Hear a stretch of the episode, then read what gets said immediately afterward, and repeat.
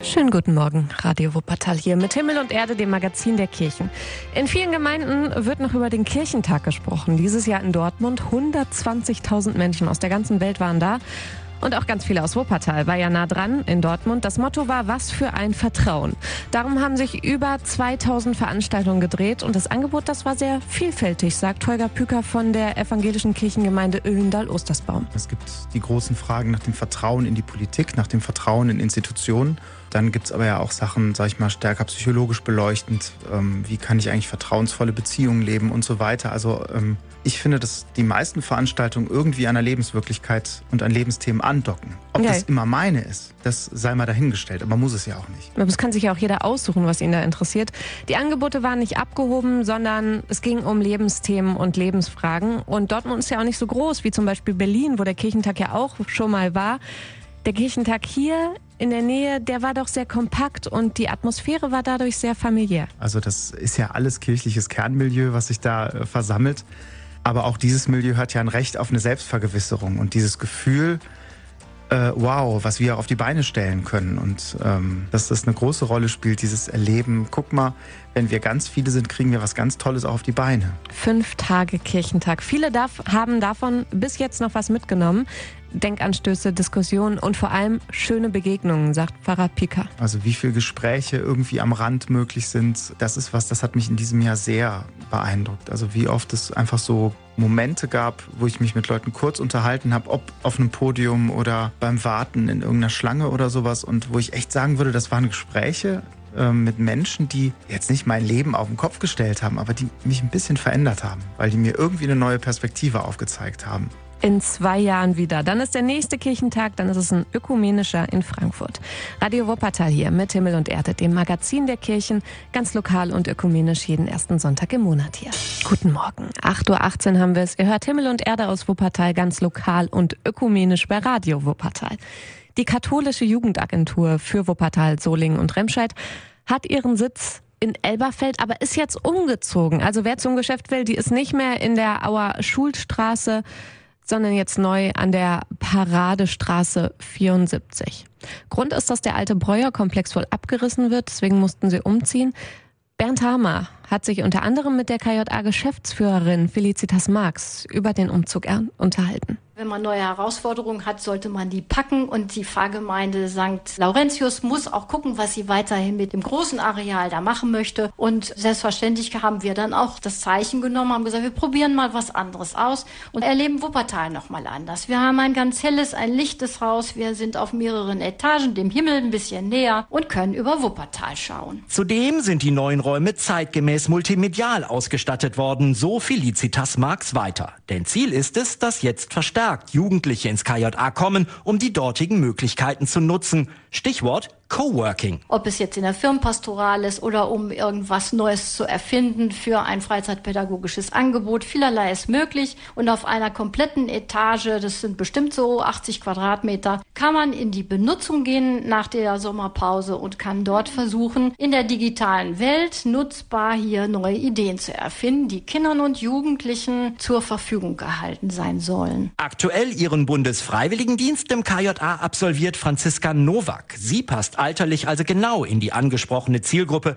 und kann somit gut einschätzen, ob die neuen Möglichkeiten Jugendliche ansprechen. Ja, würde ich schon sagen. Also zumindest für die, die Bock haben, erstmal theoretisch was auf die Beine zu stellen und das versuchen danach praktisch umzusetzen. Dafür braucht man immer Räume. Und ja, zur Begegnung in einer Gruppe kann das auf jeden Fall Potenzial haben. Also einfach mal informieren, was alles im neuen KJA-Gebäude so geht.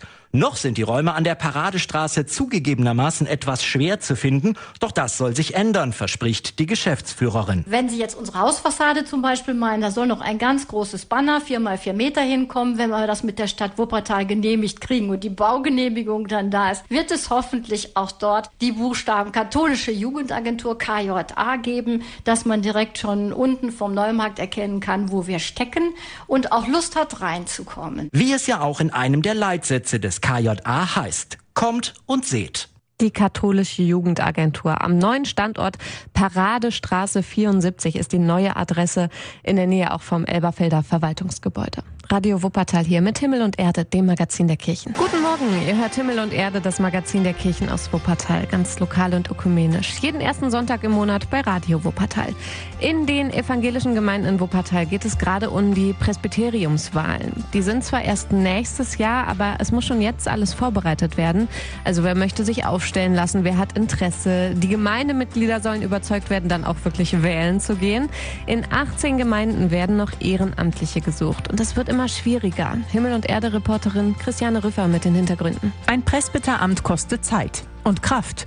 Und manche wollen die neben Beruf und anderen Aufgaben nicht mehr aufbringen, sagt Superintendentin Ilka Federschmidt. Es gibt viele Gemeinden, die sehr aktiv sind und trotzdem ist es immer schwieriger, überall in der evangelischen Kirche im Rheinland Menschen zu finden, die sich zur Wahl stellen. Anke Borchert ist seit vielen Jahren in der Kirche aktiv. Sie leitet das Presbyterium der Kirche in Kronenberg. Und sie sagt deutlich, ja, das Amt nimmt viel Zeit in Anspruch. Aber ich glaube auch, erst dann macht es auch Spaß. Also wenn man an diesen Dingen dann auch beteiligt ist. Ne? Wenn ich nur da sitze und das entscheide und irgendjemand anders macht, das macht das gar nicht so viel Spaß. Ilka Federschmidt sieht ein grundlegendes Problem. Vielleicht denken viele Gemeindemitglieder, dass es auf sie persönlich nicht mehr ankommt, dass der Laden schon läuft sozusagen. Und sie fragt sich, werden wir als suchende Kirche wahrgenommen? Die noch unterwegs ist mit ihrem Glauben, die Menschen für eine tolle, befreiende Botschaft sucht und wirklich mit ihnen was machen will oder erlebt man uns gar nicht mehr so? Wenn wir das ausstrahlen würden, gäbe es vielleicht auch mehr äh, in einer kleiner werdenden Kirche, die sich engagieren. Anke Borchert ist damals persönlich angesprochen worden, ob sie mitmachen möchte.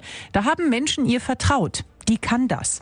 Und im Team alle möglichen Belange einer Gemeinde zu erarbeiten, ist einfach schön, sagt sie. Also da ist überhaupt gar keine Zeit, sich irgendwie profilieren zu wollen, sondern da geht es darum, dass wir etwas tun wollen, dass wir das gemeinsam tun wollen.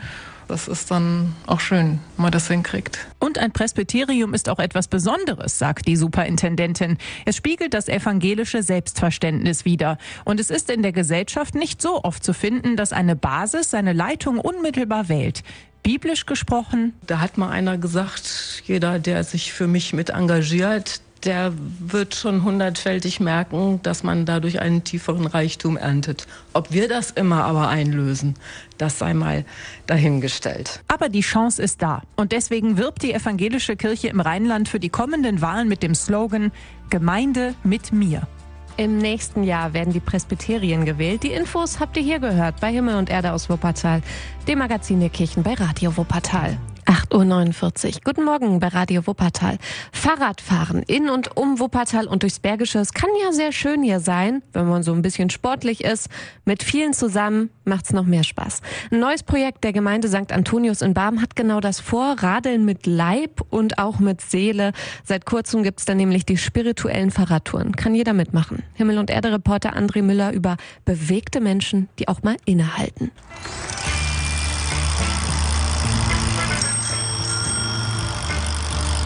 Im Sommer vorbei an Feldern und Seen, über Berge und durch Täler und Wälder und zwischendurch ein kleiner Stopp mit Gedanken zu Gott und der Welt. Und ich finde, das kann man besonders gut auf dem Fahrrad. Und die Idee war eigentlich, vielleicht Menschen für diese Sache zu interessieren, die sich nicht in die normale Kirchenbank setzen, sondern die vielleicht schon auf einer spirituellen Suche sind und für die es vielleicht unter freiem Himmel und in Bewegung mal ganz anders losgehen könnte. Mit Gott unterwegs sein, auf allen Wegen. Angela Gottsein ist Gemeindereferentin an St. Antonius und hat immer wieder neue Ideen wie diese.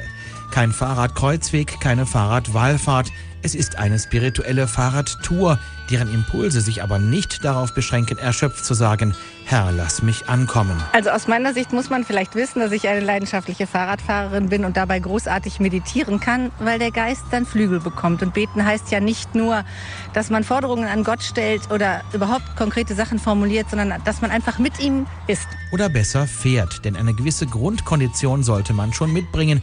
Ebenso etwas Proviant und Getränke, erzählt Tourbegleiter und Gemeindemitarbeiter Andreas Romano. Wir haben ausgeschrieben 40 bis 60 Kilometer und dann macht man natürlich zwei, drei Stops zwischendurch. Es soll jeder in seinem Tempo mitmachen. Wir möchten gerne die 10 bis 15 Kilometer umsetzen, um auch einen, ja, einen gewissen äh, Ansporn oder besser gesagt Herausforderung zu haben. Die Touren führen durch schöne Landschaften und über gut ausgebaute Trassen. Der Weg ist das Ziel. Andreas Romano ist Profi auf dem Rad und kennt die Strecken. Er weiß, was er tut.